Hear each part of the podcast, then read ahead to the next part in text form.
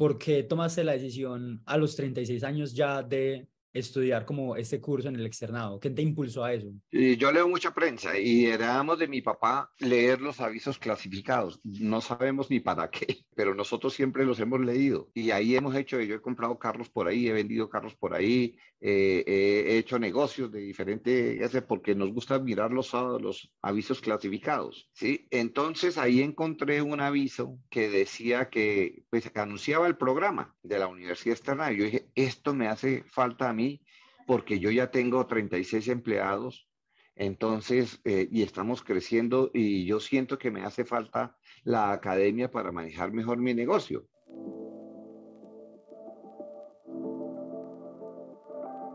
Hola, yo soy Santiago Alfonso. Y yo, Gabriela Pérez. Esto es Business Pills, el podcast que te da el empresariado encapsulado.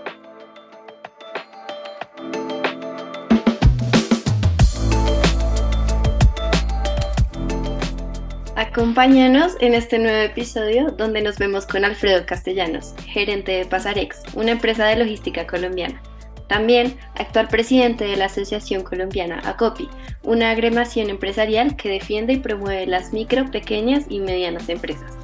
Durante la entrevista, Alfredo nos cuenta su larga trayectoria en el sector empresarial y su papel como líder en una asociación colombiana. Si quieres conocer más sobre Alfredo, quédate enchufado a este episodio de Heavyweights en Business Pills.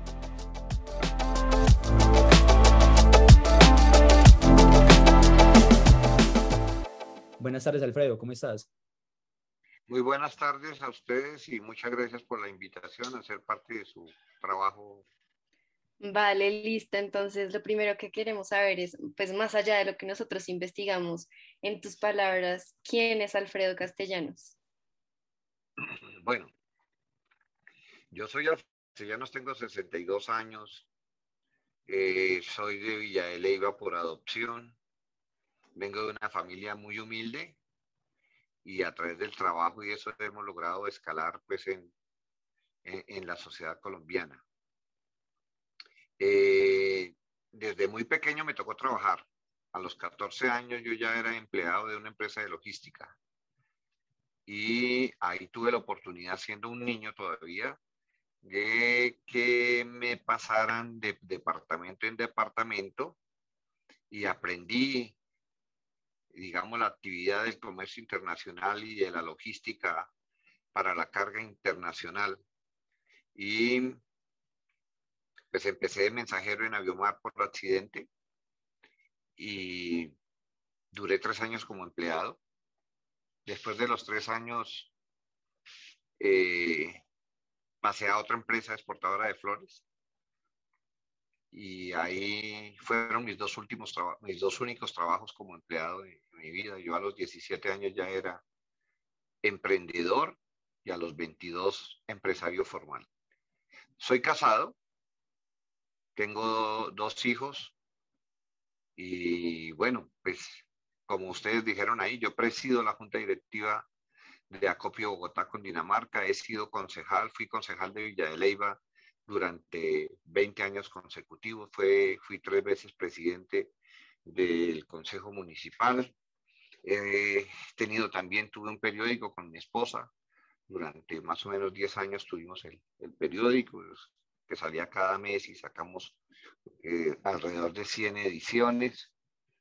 Y soy un activista político también, sobre todo en el sector democrático. He estado cuestionando mucho las, la, la, la, la política de los diferentes gobiernos que han venido rigiendo los destinos de Colombia desde hace más de 30 años, que yo considero han estado en contra de los intereses del país. Brutal, brutal. Tienes una trayectoria gigante, gigante.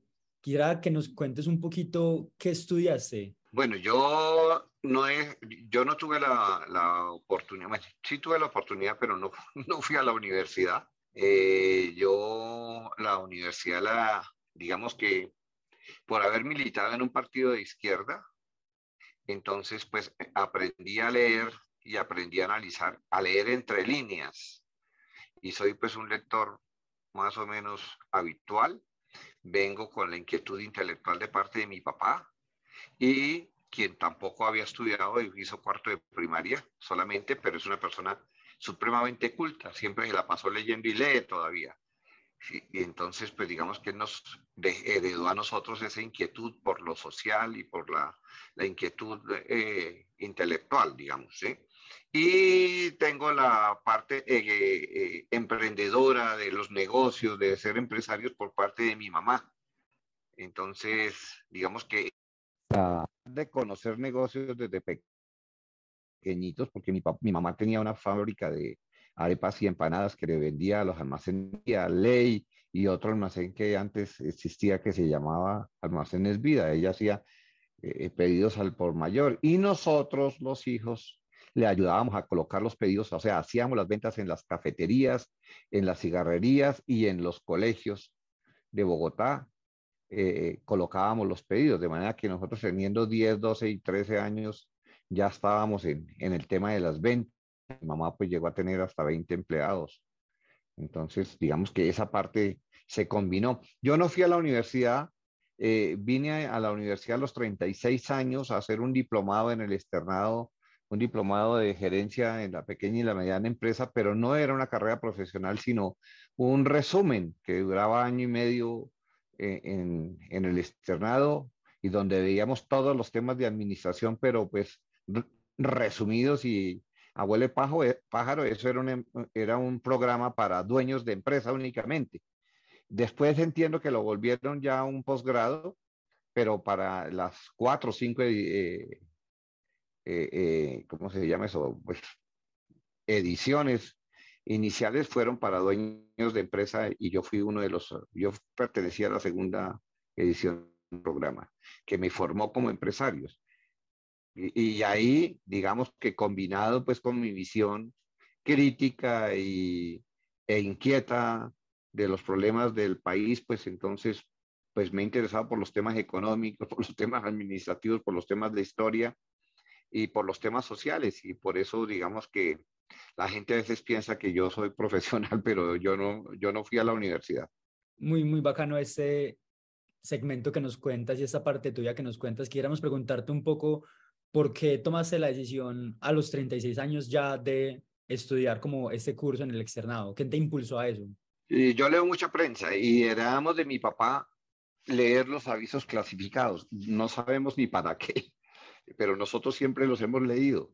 Y ahí hemos hecho, yo he comprado carros por ahí, he vendido carros por ahí, eh, he hecho negocios de diferente, porque nos gusta mirar los, los, los avisos clasificados. ¿sí? Entonces ahí encontré un aviso que decía que, pues, anunciaba el programa de la Universidad Externa. Yo dije, esto me hace falta a mí porque yo ya tengo 36 empleados entonces, eh, y estamos creciendo y yo siento que me hace falta la academia para manejar mejor mi negocio. Yo ya llevaba en ese momento tal vez unos 10 años de empresario y dije, el lunes voy a ir y era, el plazo era hasta el lunes para inscribirse. El lunes fui, el lunes no fui, se me olvidó y me acordé por la noche, entonces madrugué el martes allá y hablé con el decano, me dijeron, eh, con, el, con inscripciones y me dijeron, no, esto ya no sé, ya, ya pasaron las, las, las inscripciones, entonces, pero les dije, pero yo necesito estudiar. Entonces me dijeron, no, pues vaya y hable con el decano del que le hice. Y yo fui a donde el decano y le dije, mire, doctor, yo necesito ese curso. Si usted no me deja entrar, eso sí es su problema. Entonces usted verá, yo sé que yo lo necesito, yo tengo 36 empleados, mi empresa es esta y esto y esto y esto. Ya le dejo a usted la responsabilidad, usted verá. Y pues me dijo, bueno, entre. Entonces entré, yo no había, eh, yo no iba, no cogía un libro hacía 20 años, yo creí que yo me iba a dormir, era un curso que era a las 7 de la mañana eh, hasta las 10 de la mañana y los sábados todo el día, y yo creí que yo me iba a dormir o que iba a desertar. No, no deserté ni un solo día, falté dos días por compromisos de trabajo, pero pues me fascinó y allá conocí, estudiamos el caso de FedEx, que casualmente a los seis meses de haber salido de ahí, de ese curso, me encontré con que FedEx estaba buscando un agente en Colombia y precisamente yo apliqué y no la ganamos. Vale. Eh, mencionaste que tu padre les incentivó a revisar los periódicos y para ti se convirtió en un negocio estar atento a los avisos con el movimiento de la prensa, internet. ¿Cómo te mantienes actualizado hoy? Yo leo, yo me leo dos periódicos, yo me leo El Tiempo, El Espectador, leo revistas y me la paso leyendo prensa todos los santos días, me leo todos los editoriales todos los editoriales del tiempo del espectador y todo lo que me encuentre, portafolio, República y, ese, y todo lo que yo me vaya encontrando, lo voy leyendo y yo no miro pendejadas en, en internet, yo miro artículos y me la paso leyendo, eh, viendo noticias también en televisión, yo me veo, mientras estoy, me veo cuanto noticiero pueda ser y me gusta estar al día en lo que está sucediendo en el mundo de los negocios y en el mundo de la política. Vale, y con eso, teniéndolo en cuenta, ¿cómo crees que un empresario se hace o nace empresario?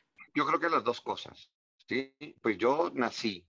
Yo nací empresario porque desde muy niño tenía la intención de ser empresario. No me veía como empleado. Eh, eh, casualmente yo fui empresario y por eso también fue una de las causas por las cuales no fui a la universidad, porque pues primero me gustaba el trago, cuando jovencito, pues entonces me gustaban las viejas y el trago, entonces me la pasaba parrandeando, ya ganaba plata, pero fuera de eso, pues ya metido en los negocios, entonces dije, no, yo no puedo estudiar. Y, me dediqué fue a, crear la empresa a los 22 años, eh, creamos la primera empresa de nosotros con mi hermano y con otro socio, y eso me absorbió, fue a los 36 años cuando ya tenía, podía delegar y la cosa, entonces ahí sí me dediqué medio día a estudiar, pero no, no fui a la universidad por esos dos motivos, por la parranda y por, y por los negocios. Qué nota, qué nota estas experiencias, Alfredo. Quisiéramos que nos cuentes un consejo que hayas recibido que sigue siendo importante en tu día a día. Un consejo que haya recibido, eh, digamos que la formalidad, la honestidad, nosotros digamos de, de, mi papá, la, digamos la, la integridad, eh, me parece que es una de las cosas que uno tiene que tener en todo momento y uno en estos momentos donde se ve tanta corrupción y tanta eh, doble faz de la gente, hoy estoy de una manera, mañana estoy de otra, traiciones políticas, traiciones económicas, traiciones de toda la índole. Eh, yo creo que la integridad es uno de los valores que uno tiene que recibir. Y en cuanto a la vida empresarial y en cuanto a los negocios, eh, si me preguntaran a mí qué recomiendo, yo recomiendo la perseverancia, recomiendo la persistencia, la perseverancia, que es más o menos lo mismo, eh, recomiendo eh, eh, mirar mucho más hacia adelante y pensar con la ambición y no con la posibilidad, sino con la ambición. recomiendo pagar, pagar, debe uno cuidar los clientes, debe uno cuidar los empleados y debe uno cuidar los proveedores, que casi nunca se habla de ellos. A los proveedores hay que dejarlos ganar plata, hay que dejarlos que se equivoquen, hay que ayudarlos a que mejoren, hay que eh, darles oportunidades, hay que ayudarles a que eh, ahorren costos, hay que darles asistencia y hay que ser uno leal con ellos para que ellos sean leal con uno. Es cierto. Eh, ahora queremos preguntarte si recuerdas una experiencia, alguna otra experiencia memorable que te haya marcado en tu trayectoria. Son varias que me hayan marcado, pues digamos que cuando a mí me llamó un cliente y me dijo, nosotros íbamos era una sola empresa y yo era el gerente de esa y mi hermano era el subgerente de la empresa. Y a mí me llamó un señor, un cliente me llamó el miércoles para ir a, y me preguntó, me llamó desde los Estados Unidos y me dijo, ¿usted conoce a FedEx? A Federal Express, que se llamaba en ese entonces. Yo le dije, claro, yo sé qué es eso. ¿A usted no le gustaría ser el agente de FedEx en Colombia? Le dije, claro que sí. Me dijo, pues mande una carta de intención que le interesa. Y yo dije, claro, listo. Y ese mismo miércoles por la noche, yo hice la carta, o el jueves por la mañana. Al otro, el jueves me fui al aeropuerto y busqué los amigos pilotos de, que yo tenía en, eh, en una aerolínea carguera que se llama Tampa. Y entonces les dije, por favor, lleven esta carta y déjenla allá en, en, la oficina de ustedes en Tampa, en Miami, que yo la mando a recoger. Llamé a mi amigo y le dije, vaya recoja la carta y entréguela. Y él la entregó el viernes y me llamó, me dijo que el, el jueves, y le entregó y me llamó y me dijo, lo reciben, ¿usted está dispuesto a venirse? Y fui el viernes. Y entonces el señor que me dijo, usted llegó muy tarde a esto. Lastimosamente esto ya está muy adelantado porque está eh, varias empresas grandes en esto compitiendo por la representación y además hay un gerente de, de, de un exgerente de aquí se, se, salió con la intención de ir a montar el negocio. ¿Usted se le mide sin compromiso a, a participar en el concurso? Le dije, sí, claro, y empezamos. Y empezamos y me dijo, pero usted tiene que tener en cuenta una cosa, y eso me marcó. Me dijo, en FedEx, FedEx es como un ejército. Si un día el presidente de FedEx dice que se tiene todo el mundo que peinar para el otro lado, todo el mundo se tiene que peinar para el otro lado. ¿Usted está dispuesto a hacerlo? Y yo le dije, sí, y así lo hice. Y cuando me dieron la representación, yo traje a FedEx a Colombia. Entonces, yo lo que hice fue hacer todo by the book, como dicen los, los gringos. O sea, todas las cosas que ellos decían que hiciéramos, nosotros las hicimos y por eso fuimos uno de los mejores agentes de los 165 agentes de FedEx en el mundo que había en ese momento, nosotros fuimos el mejor. Pues eso me marcó, era siga las instrucciones y haga las cosas como le dicen entrando aquí de lleno sobre tu carrera profesional, quisiera que nos cuentes un poco qué es ACOPI. ACOPI es la Asociación de Pequeños y Medianos Empresarios. Y nosotros, los que estamos hoy en la Junta Directiva de la Seccional Bogotá, porque ACOPI es una entidad confederada a nivel nacional, tiene una presidencia y 12 seccionales una presidencia nacional y 12 seccionales. Yo presido la Junta Directiva de Bogotá y desde Bogotá estamos eh, defendiendo la industria nacional. Eh, sobre todo porque pues, los gobiernos diferentes desde hace 30 o 35 años para acá eh, hicieron la apertura económica, firmaron unos tratados de, de libre comercio mal negociado y en contra del interés nacional y entonces han venido desindustrializando el país.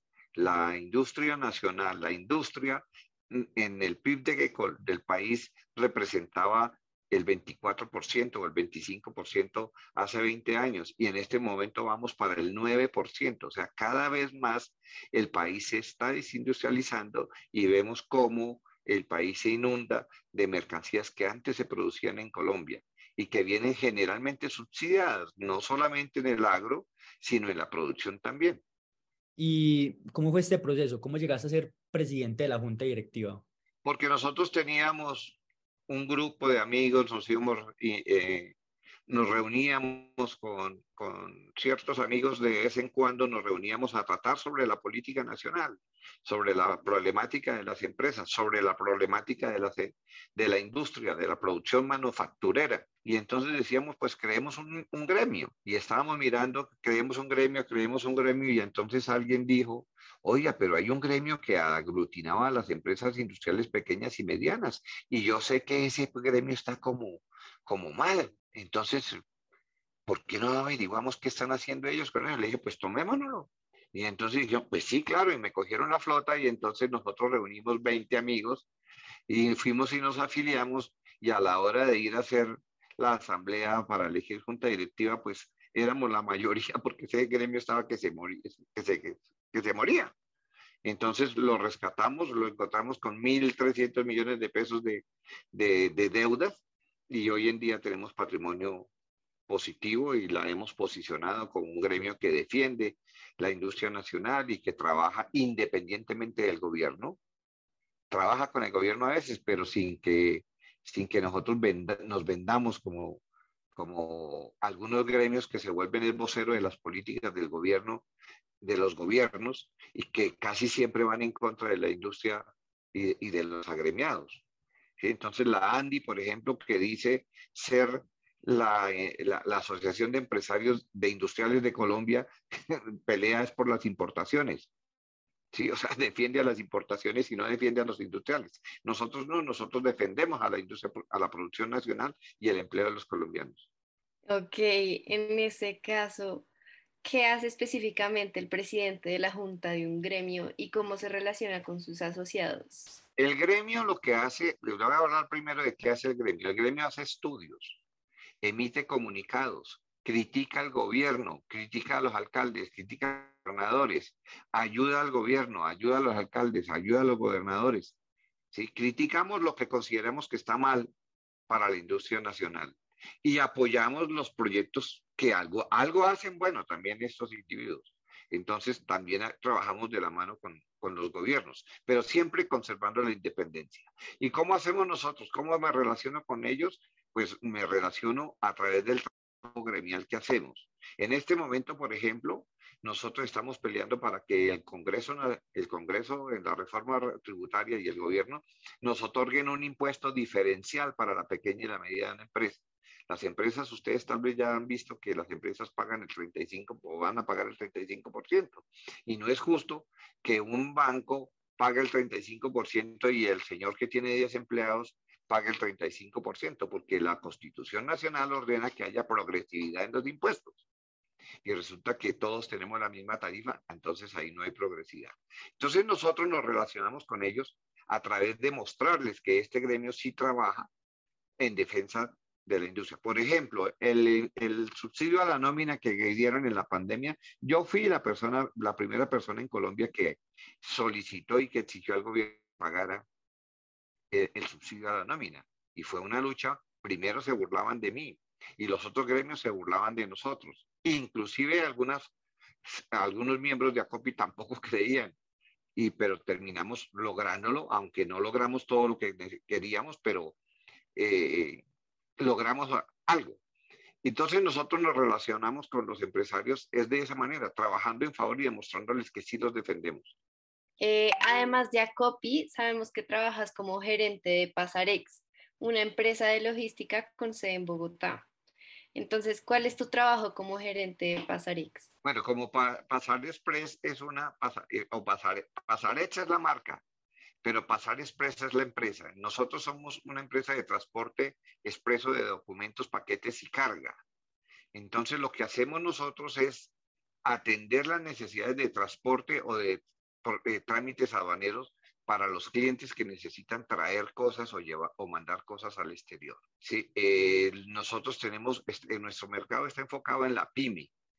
Tenemos dos líneas de negocios. Uno, es enfocado en la pyme para las importaciones y las exportaciones que necesitan realizar nuestros clientes. Y la, y la otra línea de negocio es el servicio de última milla y en eso tenemos al contrario, como clientes tenemos empresas muy grandes como Amazon, por ejemplo, como Shopee o algunas otras también de, de gran tamaño y esas ventas obviamente no las hacemos aquí, las hacemos en el exterior. Entonces, lo que yo tengo que hacer pues yo no tengo realmente ninguna función. Yo soy el estratega de la empresa y me la paso pues, buscando los negocios y apagando los incendios y haciendo el trabajo gremial. Eh, yo considero que el entorno es algo que tiene que ser atendido por la gerencia. El entorno, ¿qué es el entorno? El entorno en que se mueven los negocios. ¿Sí? ¿Cómo está el país, el costo país?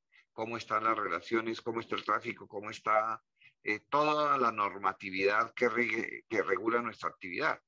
Eso se llama el entorno y nosotros trabajamos, el gerente debe hacer eso. El gerente maneja las relaciones y las principales ventas. El gerente toma decisiones estratégicas con la junta directiva. Pero las funciones operativas, esas yo no. ¿Qué nota, Alfredo? Por nuestros conocimientos de historia económica y empresarial, sabemos que el transporte y la distribución de productos en el país y en un país tanto de regiones como Colombia ha sido un cuello de botella. ¿Cuáles son esos retos que de ser un empresario en un sector de logística tiene y más en un país como Colombia? Colombia es un país que tiene uno de los mayores altos, eh, eh, eh, más alto costo país. ¿Qué es el costo país? En Colombia se pagan los peajes más altos, la gasolina es bien cara, la electricidad es más cara, los impuestos son más caras, las trabas, las normas que rigen las actividades son cambiantes, cada vez no hay seguridad eh, legal, jurídica, no hay. Entonces, eh, eh, hacer empresa en Colombia es bien difícil. Una de las cosas en las que más atrasada está Colombia es precisamente en los servicios que tiene que prestar el Estado para el sector logístico, como las carreteras, los ferrocarriles, los aeropuertos. Nosotros estamos muy mal en eso. La infraestructura para el transporte, en todas las modalidades de transporte, es absolutamente atrasada. Los puertos, los aeropuertos, en los peajes, las carreteras, las ciudades están llenas de huecos. Eh, no hay buenas vías en las ciudades, ni en ni siquiera las grandes troncales. Vimos cómo eh, los diferentes gobiernos que han venido eh, gobernando hasta el anterior, todos estaban involucrados en, en, en, corrupción como la de Obedrecht. Y, y eso hace que toda la infraestructura esté atrasada y que el costo país sea muy alto. Llevar un contenedor de aquí a la costa es mucho más caro que llevarlo de la costa a China. Entonces, pues es, es una debilidad que tiene Colombia. Y muy mal, muy mal nos va en eso. Sí, entiendo. Y ante este panorama del entorno que acabas de mencionar, ¿qué hacen ustedes, Pasarex, diferente para reaccionar al mercado colombiano? Pues nosotros eh, eh, varias cosas hacemos. Primero, usar tecnología de punta para nuestra operación. Nosotros somos una empresa que usamos mucha tecnología para, para operar. Y nosotros trabajamos con el gobierno en la construcción de la normatividad. Cuando va a cambiar una norma o algo así, nos metemos de cabeza y desde la parte gremial hacemos que el gobierno nos atienda y proponemos y lloramos y protestamos, si es el caso, cuando están sacando una norma que consideramos que no beneficia o que impacta negativamente en la actividad. Y también, pues como les digo, también colaboramos con el gobierno en la difusión de las normas, en, temas de proponer cosas para la seguridad vial, en, bueno, en, en infinidad de, actividades con a nosotros por ejemplo nos regula el Ministerio de Comunicaciones y la y la aduana. Entonces nosotros tenemos mucha relación con el Ministerio de Comunicaciones para para tener eh, digamos acercamientos que permitan mejorar eh, el papel del Estado la, la regulación eh, y, y la aduana igual. Nosotros estamos en permanente contacto con eso. Claro y, por ejemplo, ¿qué han aprendido de sus competidores internacionales, como por ejemplo lo es Amazon? Nosotros hemos aprendido muchísimo de, nuestros, de, nuestros, de nuestras experiencias. Eh, eh, mi empresa tiene el nivel de servicio que, que, y opera de manera igual a una dimensión más pequeña eh, que FedEx, DHL y UPS. Nosotros aprendimos, o sea, en Pasar Express nosotros manejamos la disciplina operativa y tenemos los estándares, eh, cumplimos los estándares de, de, servicio para esta industria a nivel mundial. Somos los únicos, después de las empresas extranjeras de HL, FedEx y UPS, somos la empresa colombiana que se diferencia de todas las demás. Nosotros somos una empresa más pequeña, pero eh, no nos comparamos con Servientrega ni con Interrapidísimo ni con ninguna de esas porque ellos no trabajan como nosotros. Nosotros tenemos el nivel de servicio que presta una de las grandes. Somos la colita de las grandes. Ya un poco cambiando de tema y pensando más en las manifestaciones sociales y los paros de los últimos años, tanto en ACOPI como en Pasarex, ¿cuál es el impacto social que tienen tanto laboralmente como comunitariamente en el país? Bueno, lo primero que hay que decir es que esas protestas y esos paros que se presentaron eran totalmente legítimos, eran totalmente justos, las peticiones fueron justas y yo no estoy de acuerdo con la respuesta que el gobierno de Duque hizo, pues de, eh, de reprimir y prácticamente darle vía libre a la policía para que le sacaran los ojos a los protestantes. Esa es la primera cosa. Sí, obviamente, nosotros nos impactamos harto, bastante, pero nosotros estamos también en desacuerdo con que exista una protesta violenta. Sí soy consciente de que la protesta violenta, pues generalmente la, la genera la policía, porque las manifestaciones van y la policía trata de disolverlas a la fuerza porque considera la protesta como, como una, un acto delictivo. Eso a mí me parece muy grave y no estuve de acuerdo. Mm, es lamentable todo lo que el gobierno debía haber, haber, negociado con esa mesa de negociación que entre sindicatos, estudiantes y todos los otros, pero lamentablemente no fue así y eso perjudicó la gran responsabilidad por todo el impacto económico, yo se la achaco en un 90% al gobierno y en un 10% a algunos sectores violentos que, que participaron en, la, en las protestas. Alfredo, voy a meter la cucharada un momento. En la intención de la pregunta no era, no era tanto para irnos hacia, la, hacia lo político, eh, sino más bien un poco como la, qué hace la empresa, qué haces tú como empresario y la empresa que hace eh, para sus shareholders y para la comunidad que lo rodea, un poco, un poco como tú piensas una empresa dentro de un país que, que, tiene pues las restricciones que ya mencionaste y cómo piensas tú tu relación con el país. Eh, un poco porque además nos dijo Alejandro que preferiblemente no te preguntáramos de política, pero es un poco para hacer ese, esa, esa relación del el empresario, que además tú juegas un rol muy importante porque estás en ACOPI, pero eh, como el, el, tú como empresario, ¿cómo te relacionas con la sociedad, con los shareholders? Bueno, pues cualquier empresario tiene que entender pues con los grupos objetivos pues que es, son pues los, los socios, ¿sí? los empleados, como les estaba diciendo, los proveedores y los clientes. Hay que atender esos tres o esos cuatro eh, elementos, hay que tenerlos muy en cuenta. Entonces a los socios hay que buscarles rentabilidad, a los empleados hay que buscarles desarrollo y bienestar, salarios apropiados, adecuados, razonables y que tengan relación con el trabajo que desempeña cada uno. A los clientes, pues hay que darles tarifas razonables y servicio excelente. Y a los, y a los proveedores hay que cuidarlos, hay que dejarlos ganar dinero, hay que ayudarlos a desarrollar y hay que volverlos socios de negocio y no simplemente jalar la pita para un solo lado. Eso. Y a la sociedad, pues uno tiene que meterse ¿sí?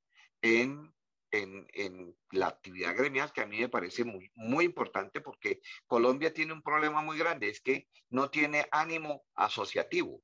Que casi en ninguna de las, eh, en ninguna de las actividades eh, hay ánimo asociativo. Carecemos de, de gremios que, que, y carecemos de cooperativas, carecemos, los gremios casi no tienen afiliados viven de contratos con el gobierno, de la plata que le, da, le los gobiernos, y eso los limita porque los pone a ser voceros no de, sus, de las reivindicaciones de los empresarios, sino voceros de las políticas de los gobiernos. En Acopio Bogotá no hacemos eso. Nosotros, nosotros manejamos total independencia del gobierno y como les estaba diciendo hace un momento, pues nosotros hacemos estudios y los divulgamos. Hacemos análisis y criticamos o apoyamos pero con, con total independencia. Nos debemos solamente a los, a, los agremiados. Y bueno, todas las empresas tenemos una responsabilidad social y, y algo hacemos todos en, en, ese aspecto. ¿no?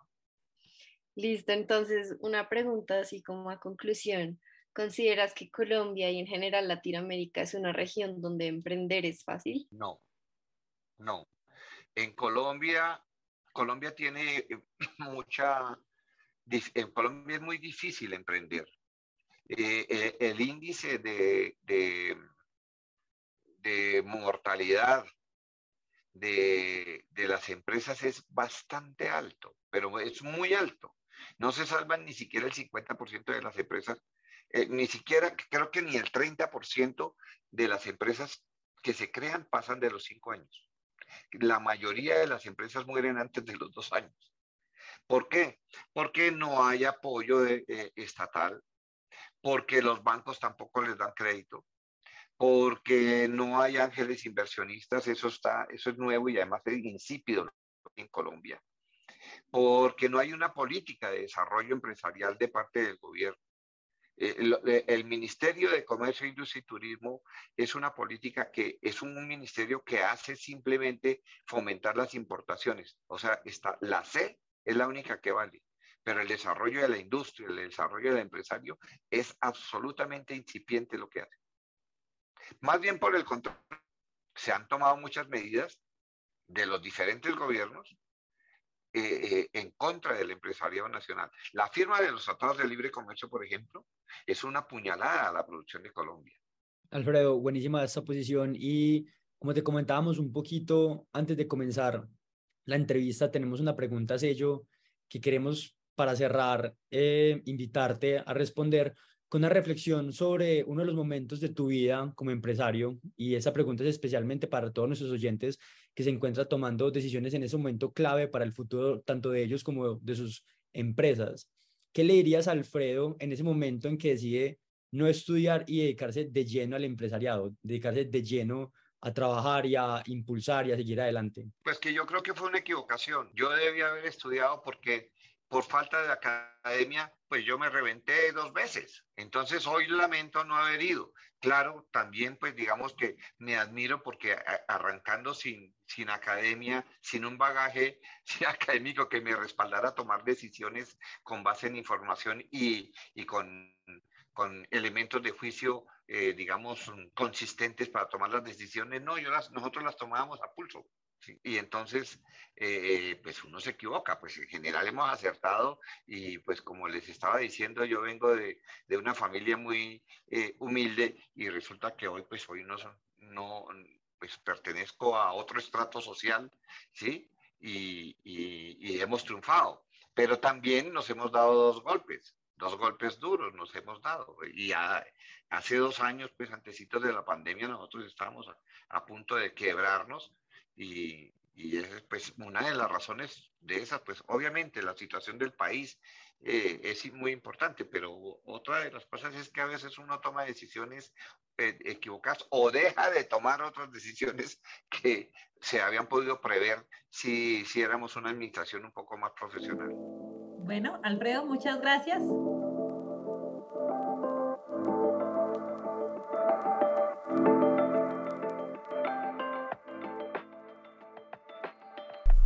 Gracias por llegar al final de este episodio. No olvides suscribirte y seguirnos en nuestras redes sociales como arroba Podcast. También puedes ayudarnos dejando una review en Spotify o Apple Podcast para que otras personas puedan descubrirnos. Nos vemos en el próximo episodio.